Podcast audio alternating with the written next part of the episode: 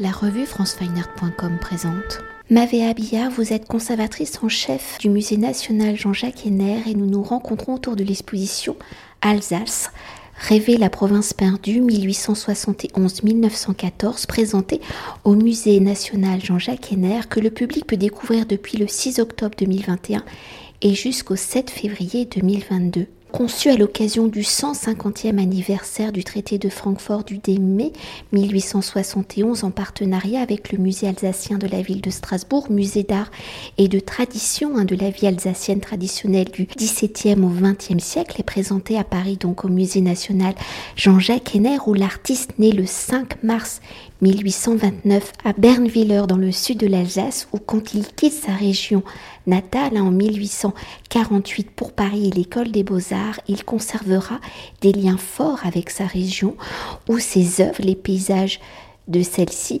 sont inspirés par l'Alsace et dont l'une de ses œuvres la plus emblématique est l'Alsace. Elle attend de 1871 par le contexte politique et l'annexation de l'Alsace par l'Empire allemand 1871, il fera le choix de la nationalité française.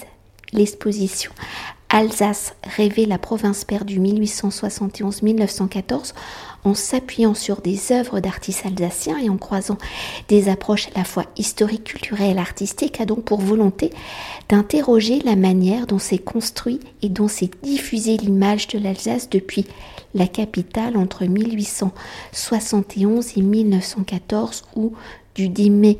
Je refais un petit historique, ou du 10 mai 1871 à la signature du traité de Francfort suite à la guerre franco-prussienne et par la victoire de l'Allemagne avec l'annexation de l'Alsace et jusqu'à la Première Guerre mondiale ou par la victoire de la France et la signature du traité de Versailles le 28 juin 1919, la France récupère l'Alsace où celle-ci fut donc allemande pendant 47 ans.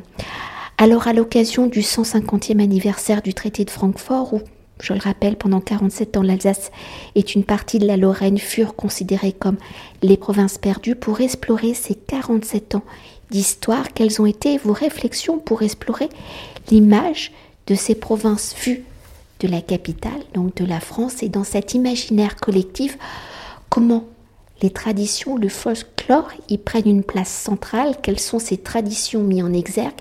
Cette image est-elle très différente de l'image vue de l'intérieur de ces provinces perdues. Alors, nos réflexions se sont d'abord portées autour du tableau iconique de Jean-Jacques Henner, l'Alsace et Latin, que vous avez vu qui n'est pas présenté hein, dans l'exposition. Il faut, bien le rappeler et prévenir euh, nos visiteurs, puisqu'en fait, l'œuvre originale est présentée à Strasbourg, à la rétrospective Jean-Jacques Henner, au Musée des Beaux-Arts, euh, Palais Rouen. Donc, nous, nous présentons dans l'exposition une réplique de plus petit format qui vient du Musée des Beaux-Arts de Mulhouse. Et donc notre réflexion s'est centrée autour de cette œuvre de, de, Henner, réalisée juste en fait au lendemain de la guerre, hein, au printemps, euh, printemps 1871, euh, en se demandant comment cette image avait pu, euh, j'allais dire, devenir une sorte de matrice en fait hein, pour d'autres artistes, et comment cette Alsacienne au grand nœud noir, à la cocarde tricolore, dans cette attitude d'attente, de deuil, est devenue en fait une image iconique euh, pour euh, nombre d'artistes et a ainsi été diffusée euh, au sein de la société française. Car ce qu'il faut bien expliquer, c'est que l'œuvre a été offerte à Léon Gambetta, donc le grand homme politique défenseur de l'Alsace-Lorraine, qui a décidé de la faire graver, donc gravée à l'eau forte par le graveur Léopold Flamingue. Donc ça a assuré à l'œuvre une certaine célébrité. Et également la presse s'est emparée du sujet puisque de nombreuses gravure sur bois ont reproduit l'œuvre et qui a été diffusée dans les journaux. Donc de cette manière, euh, l'œuvre de Henner a pu, a pu entrer dans les intérieurs français euh, grâce à, ce, moyen. Et pour euh, continuer d'explorer la construction de ces images produites sur ces provinces perdues, quels sont les auteurs de ces images? Sont-ils tous, comme Jean-Jacques Henner, des artistes nés en Alsace et qui, à la signature du traité de Francfort le 10 mai 1871, ont dû renoncer à l'Alsace ou est-ce des images produites par des non-alsaciens, des images qui sont les conséquences du traumatisme de la perte de ces régions où Léon Gobetta prononce, et je le cite, hein, cette phrase de novembre 1871, Pensons-y toujours, n'en parlons jamais. Alors, peut-on voir, parler de ces images comme des images de propagande. Alors, euh, vous avez vu que dans l'exposition, en fait, à côté de, l'œuvre, euh, enfin de la réplique de l'œuvre de Henner, euh, l'Alsace et Latin, figure en fait l'œuvre de deux autres grands artistes alsaciens dont il faut absolument parler ici, bien sûr, c'est l'œuvre du sculpteur Auguste Bartholdi, très présent dans l'exposition à travers euh, différents sujets, mais surtout à travers la malédiction de l'Alsace que nous présentons ici dans une version euh, en fonte en argent qui, elle aussi, a appartenu au grand homme, à Léon Gambetta.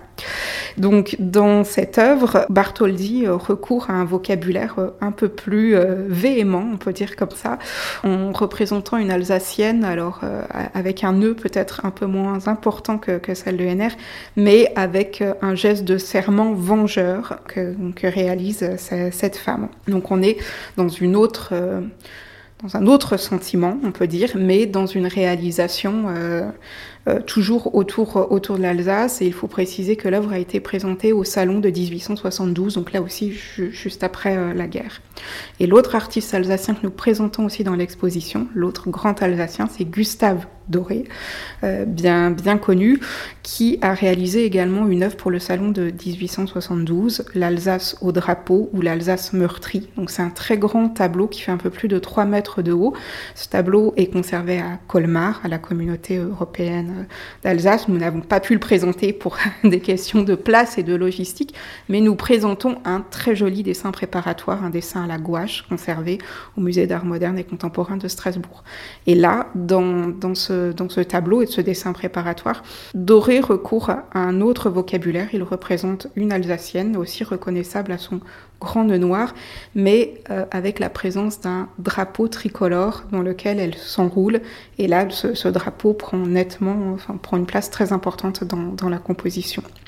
Donc l'œuvre a été également très commentée au salon et bien sûr on a vu dans, dans Gustave Doré bien sûr l'œuvre d'un patriote. Et comme euh, nous sommes au musée national Jean-Jacques Henner, ainsi l'exposition finit son parcours sur un focus spécial sur Jean-Jacques Henner, si l'artiste est surtout connu pour ses nus féminins à la chevelure rousse et à la chair pâle, il est surtout connu pour l'œuvre, on l'a cité, l'Alsace. Elle attend de 1871. Alors comment l'Alsace se diffuse-t-elle et se fait-elle présente dans l'œuvre de Jean-Jacques Henner Eh bien, l'Alsace est présente à travers les paysages dans l'œuvre de Henner. Euh, c'est ce que nous avons cherché à montrer dans, l'exposition. Donc en fait, il faut bien comprendre que, l'artiste euh, opte, hein, donc c'est-à-dire qu'il choisit euh, de conserver la nationalité française, mais ça ne l'empêche pas de retourner en Alsace tous les ans, durant un à deux mois, généralement de fin août à début octobre. Il retourne dans son village natal, Bernwiller, où soit il, soit il va dans sa maison natale, mais à partir de 1885, il se fait construire une maison. Et lors de ses séjours, Henner est très très proche de la nature où il aime se ressourcer et il se promène constamment un carnet euh, de, de dessins, un carnet de croquis à la main où il ne peut s'empêcher euh, d'esquisser en fait le, paysage qui l'entoure, le paysage autour de, de. Et donc c'est nombreux dessins seront ensuite repris dans son atelier, soit l'atelier en Alsace, soit l'atelier à Paris, et il va en réaliser un certain nombre de peintures, donc de ces, des peintures de, de ces paysages du Sun Go. Et ensuite, il utilise ces, paysages comme motif de fond de ces grands tableaux que l'on appelle ces, tableaux idylliques, ces nus idylliques. Et donc, par exemple, derrière le grand tableau Églogue, euh, qui est conservé au Petit Palais ou que l'on peut voir actuellement à Strasbourg, figure un paysage du Sungo marqué par un plan d'eau euh, au premier plan, euh, un bosquet d'arbres et une trouée lumineuse qui sont un peu les signes distinctifs de, ce paysage. Alors pour poursuivre, hein, et pour les artistes d'origine d'Alsace qui, comme Jean-Jacques Henner, ont choisi la France en 1871, comment ces artistes diffusent-ils et font-ils? C'est un peu la même question. Présence de l'Alsace dans leur œuvre, comment ces artistes nourrissent-ils l'image pittoresque de l'Alsace? Quels sont les sujets de leur œuvre? Et à qui sont destinées ces œuvres? Les artistes euh, alsaciens, pour un grand nombre, sont présents euh, au Salon, hein, qui est la grande manifestation annuelle où euh, peintres, sculpteurs, graveurs présentent leurs travaux tous les ans. on présente ainsi dans l'exposition une œuvre du peintre alsacien Brion, qui représente en fait un cortège nuptial, donc une œuvre qui provient du Musée des Beaux-Arts de Strasbourg et qui représente une scène tout à fait traditionnelle, typique, folklorique, représentant un couple de jeunes mariés entourés de leurs proches, et euh, c'est l'occasion aussi pour euh, Brion euh, de représenter des costumes chatoyants. Donc ce genre de scène était diffusé au salon. c'était ainsi l'occasion pour, pour les Parisiens, c'était surtout le, public qui, qui, voyait ces œuvres, de découvrir ces scènes, ces scènes folkloriques. Et également, il faut rajouter en fait que la littérature à cette époque jouait un rôle très important à travers les œuvres en fait des écrivains Erckmann et Chatrian, donc ce duo d'écrivains qui a popularisé dès les années 1850 un certain nombre de romans et entre autres a popularisé le type d'un Alsacien qui s'appelle Fritz Kobus, qui était un bon vivant, un Alsacien euh, qui avait un capital sympathie très important.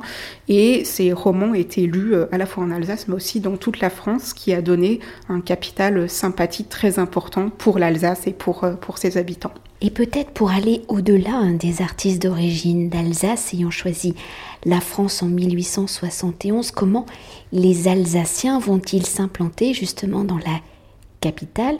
Comment vont-ils continuer à faire communauté? Comment vont-ils s'intégrer à leur nouvelle vie? Parce qu'il faut tout reconstruire. Comment vont-ils diffuser leurs traditions culinaire, architecturale, vestimentaire, etc., etc. Et ces différentes actions vont-elles alimenter, entre guillemets, le traumatisme de la perte de ces régions ou vont-elles permettre de penser les blessures du traumatisme? Comment cette diffusion de la culture alsacienne va-t-elle collaborer à la création de l'image idéalisée de l'Alsace? Alors, faut bien préciser que les artistes, lorsque ils s'exilent, hein, lorsqu'ils optent, lorsqu'ils choisissent de conserver la nationalité française, doivent quitter le territoire alsacien. Mais alors tous ne vont pas s'installer à Paris. Euh, voilà, faut, faut bien le préciser. Nous, on s'intéresse à cette population d'artistes parce que c'était notre sujet. Mais un certain nombre d'artistes vont juste traverser la frontière et venir s'établir à Nancy. On sait très bien ce que ça va faire. Hein, le développement de l'école de Nancy euh, à la fin du 19e siècle, c'est en grande partie grâce aussi euh, à cette population alsacienne qui, qui, qui a traversé en fait cette nouvelle frontière. Et si on se concentre sur la capitale, sur Paris, donc les artistes se retrouvent à travers dans différents associations, différents cercles. Alors des, des cercles artistiques, par exemple, on pense au dîner de l'Est ou au dîner de l'Alsace à table, hein, auquel Henner participait, mais aussi euh, euh Bartholdi, euh, d'autres artistes, du moins qu'ils étaient alsaciens euh, ou lorrains. C'était l'occasion de retrouver hein, leur, leur tradition de banqueter gaiement, manger des produits régionaux et de se rappeler aussi des, des chants et des poèmes de, de leur région natale. Euh, et d'entretenir un peu hein, toute cette mémoire qui, qui était, euh, qui était pour certains euh, un peu loin. Et peut-être qu'on pourrait revenir sur une... Parce que quand on pense à l'Alsace, on a plutôt l'image de l'Alsacienne qui vient en tête avec cette célèbre coiffe, une coiffe qui a évolué pendant cette, ce temps. Tout à fait. Dans l'exposition, on montre justement un assortiment de coiffes, si on peut dire, hein, qui proviennent du, musée alsacien de Strasbourg et de collections particulières, pour bien montrer aux visiteurs qu'il existe une multitude de coiffes selon le canton, on peut dire le canton, enfin en tout cas la, région d'Alsace, selon le statut des femmes, qu'elles soient euh, jeunes femmes ou femmes mariées, et selon la religion, qu'elles soient catholiques ou protestantes, les, coiffes étaient, euh, étaient différentes. Le nœud noir existe, hein, mais c'est vraiment une construction d'après la guerre de 1871. Au début, il s'agit d'un nœud assez discret et progressivement, jusqu'à la fin du siècle, il va prendre une ampleur assez considérable. C'est ce qu'on voit généralement dans, des euh, photographies, par exemple, popularisées par, euh, par Braun. Et c'est vrai que la coiffe devient en fait un marqueur identitaire. Hein. L'alsacienne peut être ainsi résumé et finalement à sa grande coiffe, cette grande coiffe noire euh, vraiment reconnaissable.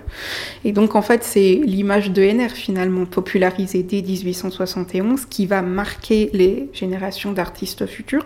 Alors après on parlait tout à l'heure des artistes alsaciens ou non. Pour certains ensuite des artistes qui ne sont pas alsacien, mais ça va être des illustrateurs de presse, euh, des photographes qui vont se saisir de ce modèle et qui vont garder le modèle énérien, hein, cette matrice de 1871, et qu'ils vont chercher euh, à reproduire. Finalement, on va très peu s'éloigner de, de ce modèle iconographique. Et peut-être pour revenir à Jean-Jacques Henner, euh, au fil des années, il va toujours représenter hein, cette coiffe alsacienne, mais il va l'adapter en fonction de, de ses choix Elle est bleue, généralement, alors que la coiffe bleue, a priori, n'existe pas. Exactement. Alors, durant la décennie 1870, il représente beaucoup d'Alsaciennes qui sont des, des, modèles de proximité, si on peut dire, qui sont ses, voisines ou sa famille, ses, nièces hein, à Bernviller. Et en effet, on voit dans ces tableaux que ce sont des jeunes femmes qui portent un grand nœud bleu, mais en travaillant avec la spécialiste des coiffes qui nous a aidés pour euh, cette exposition, nous a bien dit que ce nœud bleu n'existait pas dans, autour de Strasbourg, par exemple. Donc c'est vraiment une construction, euh, vraisemblablement, euh, par l'artiste. Et peut-être euh, pour conclure notre entretien et pour mieux appréhender justement les conséquences hein, sur la population de l'époque, qu'elle soit issue de l'Alsace ou du territoire français, comment avez-vous articulé justement l'exposition? Quelles ont été vos réflexions pour définir les six sections? Et quelles sont ces six sections? Alors, je vais vous présenter tout de suite les six sections, puisqu'en fait, on commence par parler de, dans la première section de l'Alsace pittoresque, donc qui préexiste à la guerre de 1871. C'est là où nous parlons voilà, de, ces traditions qui existent, qui sont popularisées dès le Second Empire et diffusées aussi grâce à l'essor du tourisme. Il ne faut pas oublier que le chemin de fer facilite hein, les liaisons entre la capitale et Strasbourg, entre autres, donc ça, se fait assez rapidement. Ce n'est pas en deux heures de TGV comme aujourd'hui. Il faut plusieurs heures de train, mais en tout cas, les liaisons sont, facilitées. Donc, on, montre que euh, l'Alsacienne préexiste à la guerre de, de, 1871. Et on parle aussi dans cette section, par exemple, d'Erkman et Chatrian. Dans une seconde section, la plus importante en taille, nous interrogeons la construction de l'image des provinces perdues, enfin de la province perdue entre autres, hein, parce que sans vouloir éloigner la Lorraine, on se concentre vraiment sur l'Alsace. Nous évoquons à travers quelques œuvres la question de la guerre franco-prussienne qui est euh, assez importante, hein. il faut, faut vraiment comprendre ce phénomène à travers par exemple un grand tableau d'Édouard de Taille présentant la célèbre bataille de Reichshofen qui a été une véritable défaite du côté français. Nous évoquons également une maquette du lion de Belfort hein, pour parler de, la résistance des, Belfortins. Et après avoir évoqué la guerre, nous nous concentrons sur les trois artistes alsaciens que nous avons déjà évoqués, donc Jean-Jacques Henner, Gustave Doré et Auguste Bartholdi, à, à travers euh, trois œuvres montrant euh, cette alsacienne, donc trois œuvres qui, date de, voilà, des années 71-72. Nous interrogeons également la question de l'exil, hein, suite euh, à la clause d'option figurant dans l'article 2 du traité de Francfort de, 10 mai 1871, et à travers une grande œuvre euh, de Schustenberger du Musée des Beaux-Arts de Mulhouse, nous, nous interrogeons cette question. Ensuite, dans cette même section, euh, nous avons travaillé sur la question de l'entretien du souvenir, parce qu'il faut bien euh, avoir à l'esprit qu'en fait la génération de des années 70 se souvient bien sûr de la guerre, mais les générations successives ont tendance à oublier hein, ce phénomène, oublier progressivement aussi qu'il y a eu cette guerre et puis que l'Alsace était française. C'est donc le rôle des artistes de faire, euh, voilà, de, se rappeler de tous ces événements. Ensuite, dans une petite euh, section, nous interrogeons, donc dans la troisième section, nous interrogeons la question des réseaux alsaciens dans la capitale, donc tous ces réseaux alsaciens euh, qui peuvent passer aussi bien par les questions euh, artistiques, mais aussi politiques, financières, sociales. Dans une quatrième euh, section, nous nous interrogeons sur la question de la revanche. Elle s'intitule Vers la revanche avec un point d'interrogation. Donc là, on a travaillé, ce que, ce que je vous ai pas dit jusqu'à présent, c'est qu'on a travaillé accompagné d'un comité euh, scientifique, d'historiens, d'historiens de l'art, euh, d'universitaires, de conservateurs, et qui nous ont fait partager bien sûr leur savoir. Et au sein de ce comité scientifique, voilà, tous les historiens n'étaient pas d'accord. On a travaillé avec un historien, le spécialiste de de, de Déroulède et, de la droite française, voilà, pour travailler sur cette question de la revanche. Euh, ce, ce, sentiment qui va fluctuer hein, à travers le temps. Il faut bien comprendre que dès 1871, euh, la population est dans un, dans un phénomène de deuil. Hein. C'est très très lourd, c'est très pesant. Donc cette première décennie est, très lourde. Et à partir des années 1880, la République progressivement s'assoit, hein, s'installe, et euh, il y a un certain mouvement qui vont naître, en particulier la Ligue des Patriotes en 1882, fondée par Paul Déroulède, et ce mouvement va euh, développer en fait des idées euh, revanchardes. Il n'aura pas beaucoup d'écho dans la population française, c'est ce que l'on montre hein, à travers l'exposition, à travers le, catalogue, mais aura quand même à certains moments une audience. Et donc ce mouvement va être contrebalancé à la même époque aussi avec les mouvements, le mouvement socialiste aussi qui naît avec Jean Jaurès et les mouvements pacifiste. Donc voilà, tout ça pour montrer que euh, ces courants de, pensée ne sont pas monolithiques, mais c'est très subtil et ça varie à travers le temps, à travers les relations franco-allemandes durant toute la période et à travers les crispations aussi qu'il peut y avoir entre les deux pays. Donc ça, c'est voilà notre quatrième euh, section. La cinquième section s'intéresse au culte populaire des provinces perdues. Et là c'est une section euh, riche en œuvres, assez fournie, dans une salle où nous interrogeons en fait les productions populaires. Et à travers toutes ces productions comment l'image de l'Alsace euh, en fait, a envahi tous les foyers français. À travers des unes de presse, des publicités, des partitions, des chants hein, populaires qui étaient très, très, très connus à l'époque, diffusés dans, dans les cafés-concerts, et puis à travers d'autres objets qui peuvent être des bijoux aussi, mais aussi la carte postale, bien sûr, avec le, phénomène de grande reproductibilité. Et puis on s'intéresse au domaine de l'enfance, on présente quelques jeux qui sont marqués hein, par cette image de, de l'Alsace, une image très, très patriotique. Et donc à travers toutes ces productions, euh, c'est-à-dire reproduction, euh, bronze d'art, fond d'art, euh, œuvres sur papier, on interroge voilà, cette image de l'Alsace qui est vraiment très très présente dans, la société française. Et enfin, on clôt le parcours sur la sixième section où on présente l'Alsace intime de Jean-Jacques Henner et donc le lien que l'artiste entretient avec sa région natale. Cet entretien a été réalisé par franceweiner.com.